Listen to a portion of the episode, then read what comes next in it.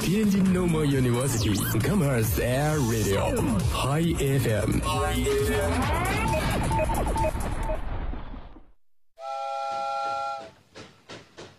我想在雨夜暴走香港，在台湾夜市流连，在日本聆听歌妓。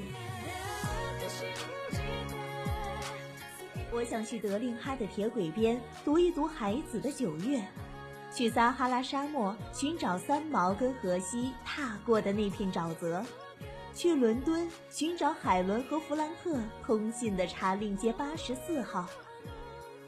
如果你愿意和我一起，那就请走过来，你只需要敲敲门。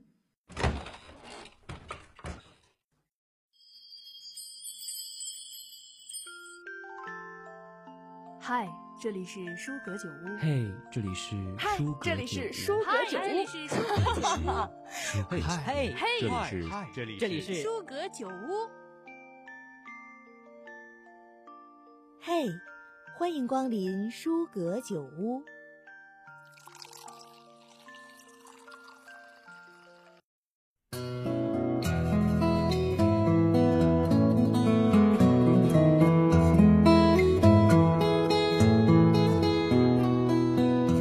Hello，大家好，这里是天津师范大学校园广播，每周二与您共享图书的书阁酒屋，我是主播柯涵。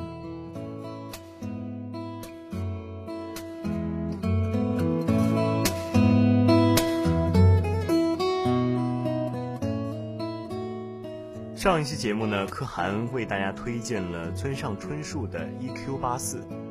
而这一期节目呢，我准备分享的是乔治·奥威尔的《一九八四》。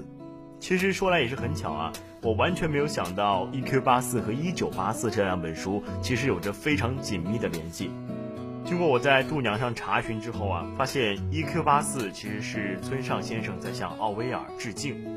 书中多次提到了《一九八四》的内容，而且日文的“九”发音和英文中的 “Q” 非常的相似，所以啊，他将他的新书取名为《E.Q. 八四》。那么这本书究竟有多大的魅力，能让村上春树先生都向他致敬呢？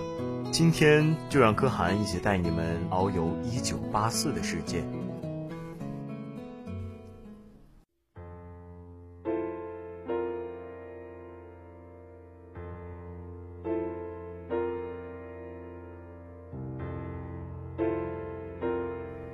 此日记献给未来，或者过去。献给思想自由的那个时代，从各不相同，不再孤独自守；献给真理存在而发生了的事不用被毁记的日子。我们活于盲从、附和、寂寞、荒凉岁月的人，活于双重思想时代的人，谨向你们致意。乔治·奥威尔。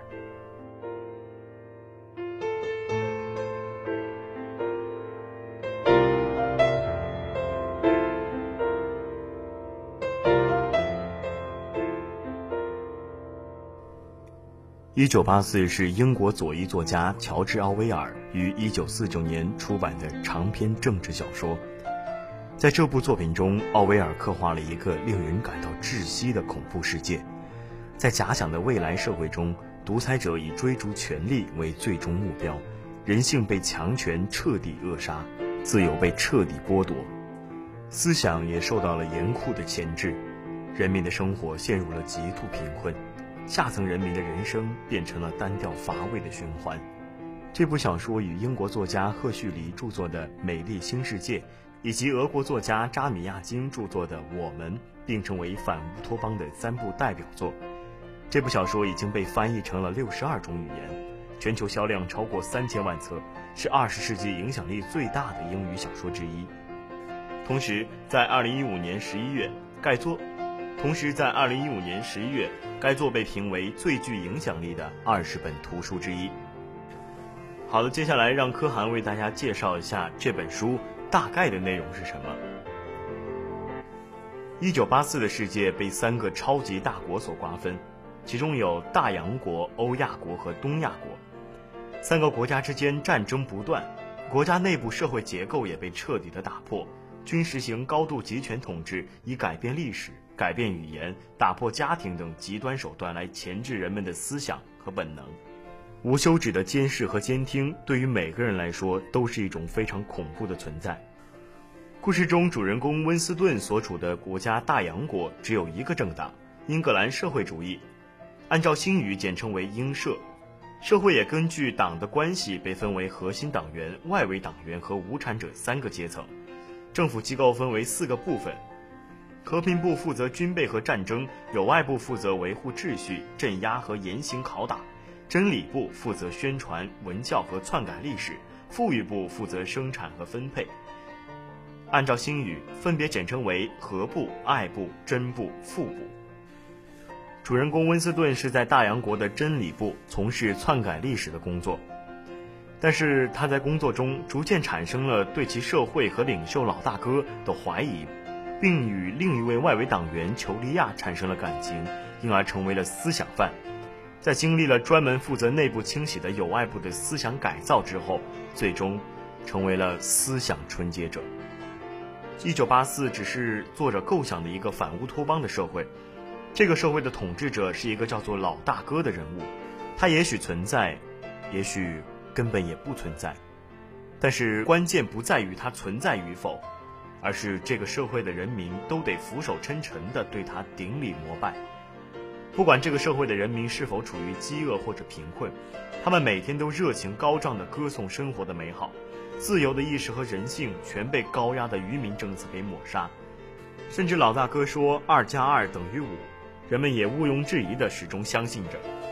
而就在每个人都坚定地相信着老大哥时，温斯顿在日记里写下了：“自由，就是可以说二加二等于四。”当一个社会已经完全无视和忽视自然法则的时候，这样的一个社会，必定是绝望、荒谬的，最终将会走向死亡。鲁迅说过：“忘却了一切，还是要幸福。”倘使仍然记着这些自由平等的话，便要痛苦一生事。作者同情着这位主角，在温斯顿尝到过作为人的快乐之后，又回到他应该属于的那个社会。他最终仍然还是没有逃出被同化的命运。然而，我们换句话来说，其实被同化对于他来还是一种幸运，因为在那个社会，特立独行会招来杀生之祸。温斯顿想要改变这个社会，但是革命是要用鲜血来哺育的赤子，自由是要用躯体来争夺的桂冠，而温斯顿只是一个人，他有恐惧，人性的脆弱被一只只老鼠给撕开。最终只能屈服于“老大哥万岁”的命运。其实，温斯顿就好比鲁迅笔下的铁屋中昏昏欲睡的灵魂，没有人忍心去叫醒他们。宣扬民主和自由的文字太多了，然而许多的文字都会以评论和杂文的形式出现，这些形式都充满了夸张和主观。他们会直接从一个批判的集权制的角度，或者高呼人权自由的角度出发。而一九八四呢，则给了人们一个假设：如果你真的在这样的环境中，让读者自行去思考，对于经历过集权高压统治、活于社会主义的人们来说，自由的意志毕竟会很少很少。国家强大而富足，但这并不表示富裕就能够带来自由。在这里啊，就不得不提到我们历史上最强大的朝代之一的唐朝了。唐太宗始终相信，水能载舟，亦能覆舟。那时的唐朝集结了全世界四分之一的财富，但是他的皇帝做的一切呢，也只是为了稳固世袭制的江山而已。所以说到底，大唐仍然只是一个以集权制、封建世袭制为政体的国家，权力依旧是属于小部分人的。一切企图颠覆这个政府的文字乃至思想的，都是异端学说。到了今天也是一样，经济发展迅速，人民生活富足。然而，在这一进程中，少数人钻了社会的空子，把财富攥在了个人的手中。柯安在这里再引用一句鲁迅说过的话：“勇者愤怒，抽刃向更强者；怯者愤怒，却抽刃向更弱者。不可救药的民族中，一定会有很多的英雄，他们专向自己的孩子瞪眼。一百年前的言语，现在在现世中呈现。也许现在的社会正像一个吹胀的气球，内在空虚，一旦被刺破便萎缩干瘪。我们都在强调所谓的关注边缘人，社会边缘的人们若是受到了关注，还会有所谓的英雄抽刃向自己的孩子吗？社会若真若和谐，还用人们去宣扬和谐吗？国家是阶级矛盾不可调和的产物，那么既然这个国家存在，它就有存在的道理。然而没有人敢去承认它矛盾的存在，现象正是影射着背后的问题。我们看到的繁荣也许只是表面的，而当今的大多数人都各自生活的面对着社会，对于他人的现状漠不关心。孤独六讲中说过，民众无法独立思考，社会的繁荣强大都是假的，都将毁于一旦。敢说一九八四的结局会是毁灭的，温斯顿将归于沉寂，归于社会的主旋律，归于自己的生活，他最终将幸福的生活下去，每个人都幸福无比，而一个毫无思想的社会就会毁灭。蒋勋曾经说过，只有一个声音的社会是最有问题的。